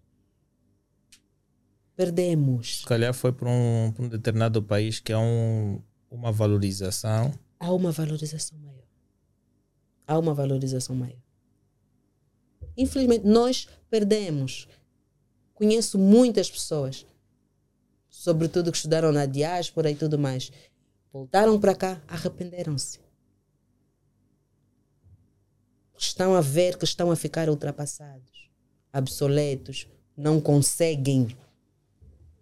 Não tem para onde remar, tenta aqui, não dá, tenta ali, não dá são pesquisadores e como a pesquisa não é valorizada, eles não conseguem caminhar. Isso frustra. Não, realmente. Isso frustra. Deixa as pessoas totalmente tristes. Mas agora, quando vai se fazer um tratamento para um determinado paciente, hum. não é? Existem algumas metas que os fisioterapeutas uh, definem né, de período de tratamento. Uhum. Quando isso não acontece, quais são as medidas que são tomadas para avaliar não é estas abordagens quando não se atinge o objetivo? Olha, o tratamento fisioterapêutico funciona da seguinte forma: você avalia o paciente. É, na avaliação do paciente, você tem a primeira entrevista que nós chamamos de anamnese, onde você vai colher informações que te farão entender a situação em que ele está. E tens também o exame físico.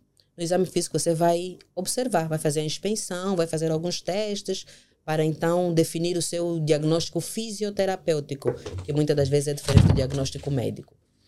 Então, fiz o diagnóstico fisioterapêutico, eu vou tratar objetivos de tratamento. Os meus objetivos têm que considerar o espaço de tempo, porque ali eu tenho que jogar com o número de sessões que ele vai precisar fazer para alcançar aquele objetivo. Quando eu termino o número de sessões e não consigo alcançar o objetivo, eu vou reavaliar. Aliás, independentemente de não ter alcançado os objetivos, depois de um certo número de sessões, eu tenho que fazer a reavaliação do meu paciente. É ver de onde ele estava para onde ele está agora, o que melhorou, o que mudou. E com isso, eu vou ajustar o meu protocolo de atendimento para a nova realidade. Ou seja, tem condutas que eu vou manter, tem condutas que eu vou retirar e tem outras condutas que eu vou acrescentar para potencializar aquele tratamento e aí sim conseguir alcançar o meu objetivo no final daquele número de sessões que eu defini. Cheguei a esse final de sessões e não alcancei a todos, eu remarco, reavalio novamente, traço os novos objetivos, as novas condutas, os novos recursos terapêuticos e continuamos com o tratamento. Não é regra que o paciente só faz cinco sessões, eu só faça dez sessões, ele vai fazer quantas sessões forem necessárias. Mas também tem aqueles casos em que hum, não tem cura. Né? Esse paciente não vai curar. Então, você vai, se calhar, fazer o número de sessões até alcançar um nível que você precise de independência e depois você pode definir sessões esporádicas para uma manutenção daquilo que ele ganhou com a fisioterapia. Okay. Tá vendo? Então, você reeduca o, o paciente para que ele se adapte à nova realidade dele. Vamos supor alguém que já não vai andar, vai ficar nas, na cadeira de roda permanentemente. É uma lesão irreversível. Vamos trabalhar com esse paciente para que ele consiga sentar, fortalecer os seus membros superiores, fortalecer o tronco e fazê-lo entender que a partir de hoje, essas são as pernas dele. Então ele precisa ter força aqui para conseguir sair da cadeira para a cama, da cama para a cadeira, sair da sua cadeira para o sofá, para uma cadeira em casa, precisa controlar o tronco. Depois de deixá-lo em condições para isso, suficientemente forte e mobilizado para isso, vou dar orientações para que ele fica que para que ele repita em casa e de tempos em tempos ele poderá me visitar numa consulta para fazermos aquela avaliação de rotina, para ver como é que está, se precisa ajustar alguma coisa, se não, e por aí vai. E nesse processo, qual é o papel do, do paciente?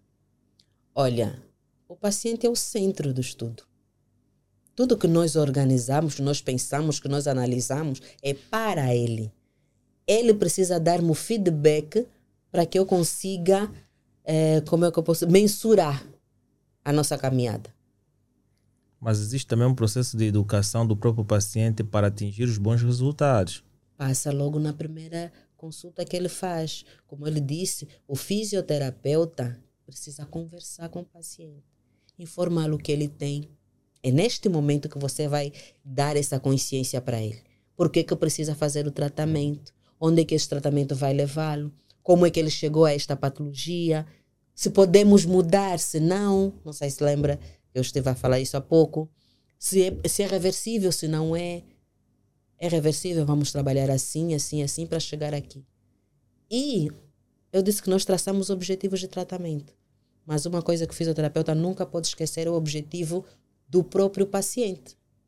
O objetivo dele pode não ser o meu. E eu tenho que respeitar eu tenho que respeitar. Eu não posso decidir que vou fazê-lo andar se ele não quer andar. Tem que haver uma simbiose. O diapasão precisa funcionar. Temos que estar na mesma linha de raciocínio. Tenho os meus objetivos como profissional fisioterapeuta e tenho os objetivos do paciente que eu também preciso levar em consideração. Ok? E tudo é negociável.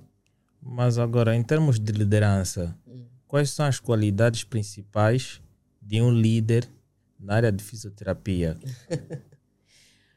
Primeiro, conhecimento. Conhecimento liberta. Conhecimento liberta. Fisioterapeuta precisa ter conhecimento. Estude. Não estude para passar, é mesmo para ser aprovado. Saia da faculdade assim, me formei, estou formado e não deformado. Segunda coisa, não pode esquecer que a formação é contínua. Precisa se atualizar. Precisa estar constantemente a estudar. Terceiro, é importante valorizar as relações interpessoais. Você não tem como ser um bom fisioterapeuta se não tiver empatia. Nós lidamos com o ser humano nas situações mais difíceis, nas situações mais difíceis, fisioterapeuta, líder, tem que saber colocar-se no lugar do outro. Precisa ter empatia, inevitavelmente. Uma, uma curiosidade que eu, que eu gostaria de saber é se os fisioterapeutas eles têm servido como mentores para, para os mais novos. Como é que tem sido o testemunho? A professora, de certa forma, tem contribuído bastante sobre isto, com, com ajuda de conteúdos e passar mais conhecimento para os seus alunos. Não é? Será que outros profissionais da mesma área também usam os mesmos meios para passar o testemunho a outras pessoas? Olha, muito pouco, infelizmente Mas nessa perspectiva, eu tenho como referência a doutora Kátia, Kátia Suílio, Ortete, fisioterapeuta, trabalha conosco também ali no, no, no Cardial. E uso, uso-a como referência porque porque é alguém que está sempre a levantar a, a bandeira da fisioterapia. Ela também tem, ela tem uma, uma, uma, uma empresa que dá formações também. E muitas das formações que ela dá são gratuitas. Ela cria muitos, muitas rodas de conversa, online mesmo. Okay. Eu, inclusive, costumo participar de algumas sempre que dá. Eu vou lá também beber um pouquinho. Então, é alguém aqui que eu tenho como referência de profissional que divulga bastante, que, pronto, luta pela causa de alguma forma.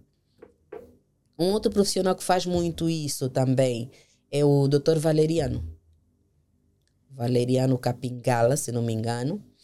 O Dr. Valeriano também é fisioterapeuta, formou-se mesmo cá em Angola, é mestre em fisioterapia. E o Dr. Valeriano, inclusive, criou uma revista científica okay, para é publicação. É isso. Criou uma revista científica. É um, é um profissional que está sempre a tentar inovar-se, a tentar melhorar, a tentar buscar. Então, eu acho que ele tem mérito, ele merece um, os meus aplausos, assim como a doutora Kátia também. Uma outra pessoa que eu acho que é justo é, ser mencionada também é a doutora Vitória Fortunato. A doutora Fortunato é a presidente da ANFA, Associação dos Fisioterapeutas de Angola. Nessa questão há muita controvérsia. A associação não faz nada, a associação faz. Prontos. Posto de lado isso, posto de lado isso, é, é, é, alguém que está, que luta pela categoria, não é? Com as ferramentas que tem, as batalhas que ela acha que são um, indispensáveis, da forma que dá. Ela que está na frente de batalha falaria muito melhor, obviamente. Mas então eu acho que é alguém que também merece ser mencionada aqui nessa, nesse ponto, nesse aspecto. Então, essas três pessoas procuram dar bastante visibilidade ao cur, à, à nossa profissão de fisioterapeutas, são pessoas que buscam trazer informação, não é? A Kátia é uma pessoa bem a, atualizada, é alguém que investiga bastante e puxa muito por nós também lá no hospital. Segundo o ponto de vista da doutora, quais são as instituições cá em Angola que têm o melhor atendimento em fisioterapia? Mais uma vez, isso é uma pergunta difícil de responder.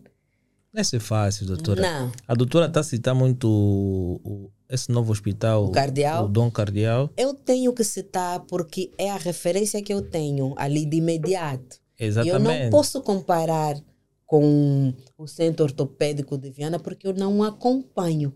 Não, mas se calhar a, a doutora tem o seu top 5. O top 5? Olha, o top 5, não, o top 5 não, não, nós não podemos medir assim pela instituição, seria pelos profissionais. Sim, e vamos lá ver, significa dizer que um profissional bom que a professora conhece que está trabalhando numa instituição, automaticamente aí já há um impulso. Não, eu vou me furtar dessa resposta porque eu acho que não seria justo. Não seria justo, porque nós Dom temos Cardial do Nascimento é o primeiro. Não, ali, olha, Dom Cardial é ótimo. Digo já. É o primeiro. É eu acho que está em primeiro, segundo, terceiro para doutor. em quarto, quinto e sexto. Só pode. Não, não, não, não, não. É, hum, como é que eu posso dizer? não consigo lhe fazer um ranking assim. É, é, acho que é, correria o risco de ser injusta, porque eu sei que tem muitos profissionais bons. No Centro Ortopédico de Viana tem muitos maravilhosos. Olha, o Valeriano trabalha no Centro da Samba, por exemplo. Aqui na, no, de reabilitação da Samba, reabilitação física da Samba. O Valeriano trabalha ali. E ele também é bom no que faz. Se calhar então, ele somente é que é bom, mas no, no Dom Cardeal Nascimento a, a doutora... Estamos excelentes, né? Não, ditou, falou mais de seis nomes. Eh, não, não. Lá, lá nós somos que mais de 30 fisioterapeutas no Cardeal. E a professora deu sempre props para todas elas. Significa dizer que lá tem o maior número de profissionais de excelência. É, pá, eles são maravilhosos, não posso negar. Mas também não tem, não tem problema, doutora. Aquele hospital é novo, o resto é velho. O resto é velho. Sim. O resto é Então, velho. o, o governo está a investir numa estrutura. Oh, o teu telefone, então, Ah, pá, agora quer ia dançar? esse técnico, da, eh, técnico de som, Entrou no clima da fisioterapia do cardial. mas música. agora. Yeah, só pode. Acho que, vai, acho que vai passar por lá. Pois, pois, é só passar. Mas em DJ. termos de reconhecimento e premiação, aqui em Angola, tem-se dado esse reconhecimento para os melhores fisioterapeutas? Não que eu saiba. Considera que os fisioterapeutas merecem passar por uma premiação para que haja um maior impulso de um trabalho reconhecido? Uhum, com certeza, com certeza. Eu disse não que eu saiba e assim rapidamente lembrei-me aqui de uma de um de uma premiação que teve.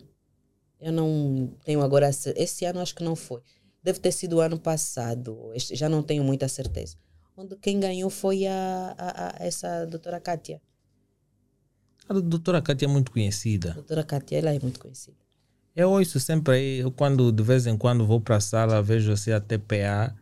Então a doutora Cátia passa sempre em alguma publicidade. Aí é? Será que estamos a falar da mesma Kátia?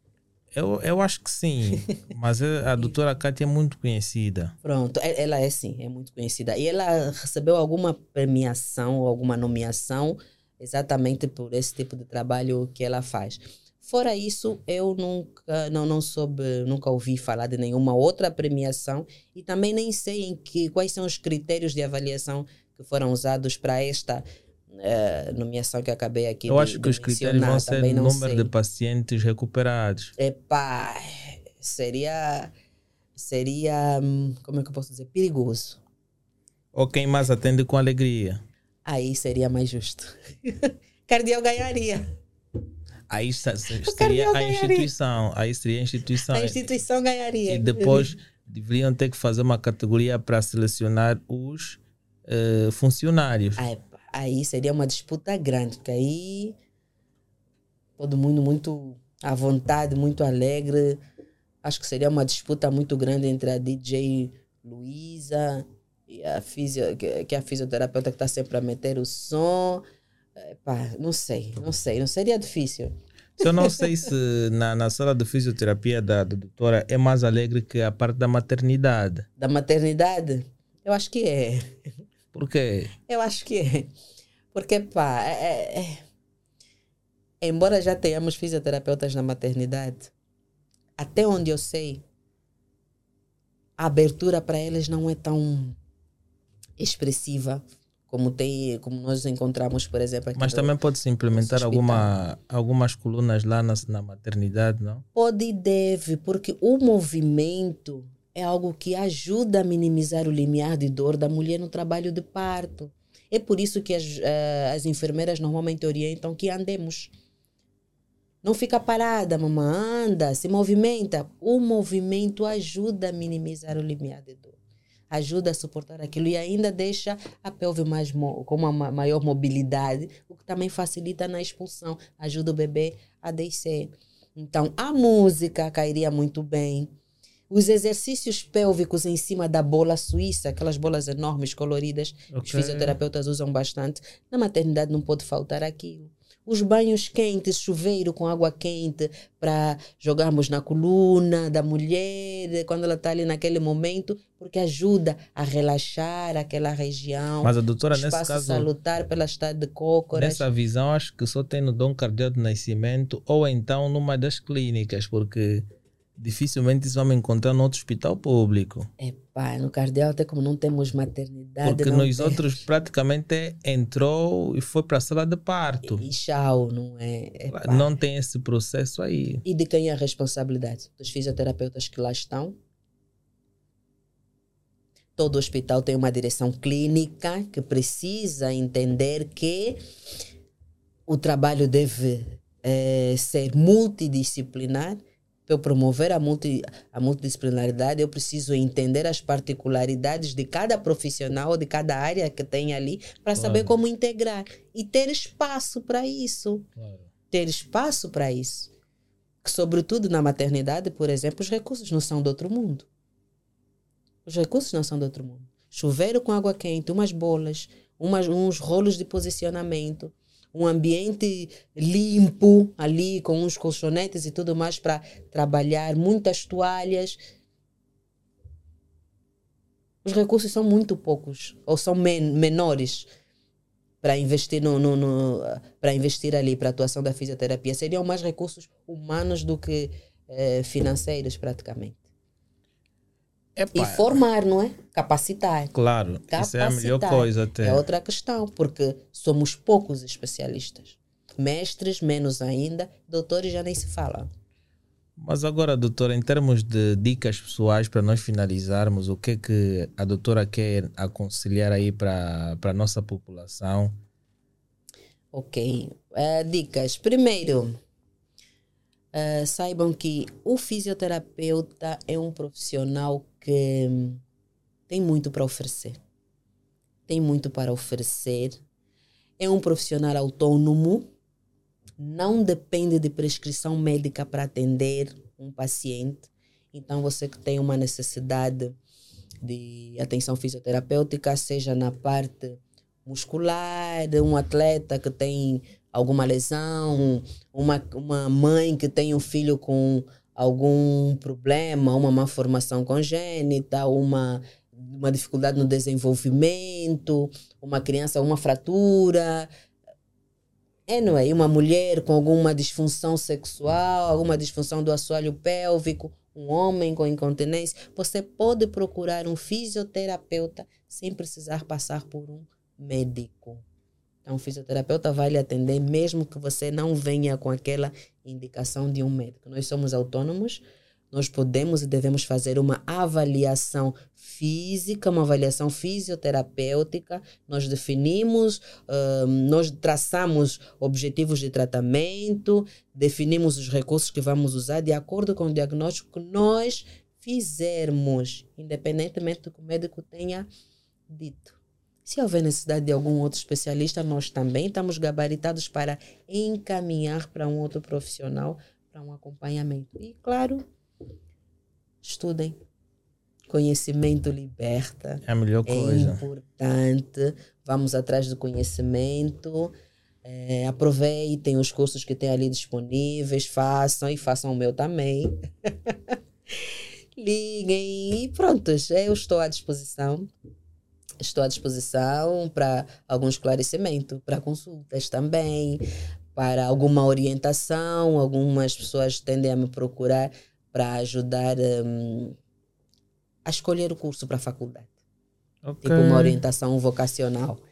Eh, posso não conhecer de todos os cursos, obviamente, mas eh, por já ter trabalhado muito em gestão acadêmica, consigo diferenciar eh, os cursos, pelo menos da área da saúde, esclarecer um pouquinho da atuação deste, daquele, e às vezes é só isso que o jovem precisa para se definir.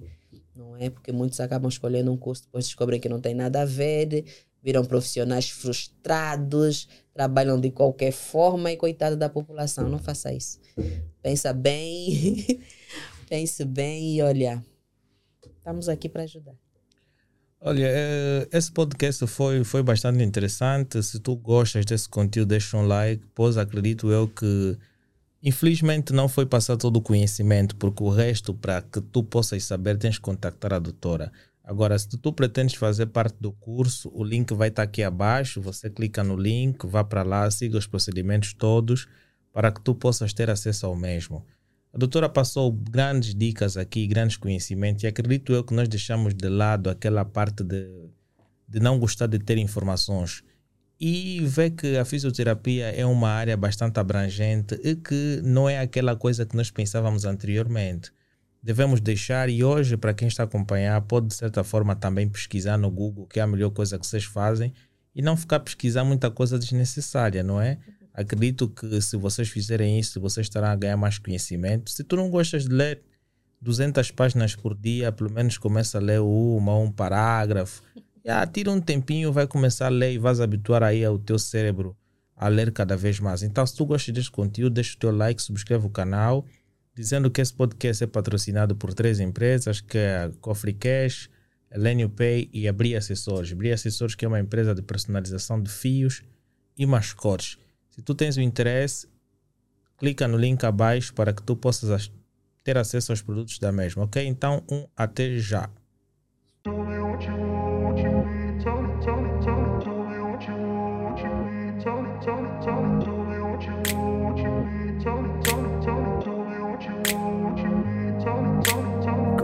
place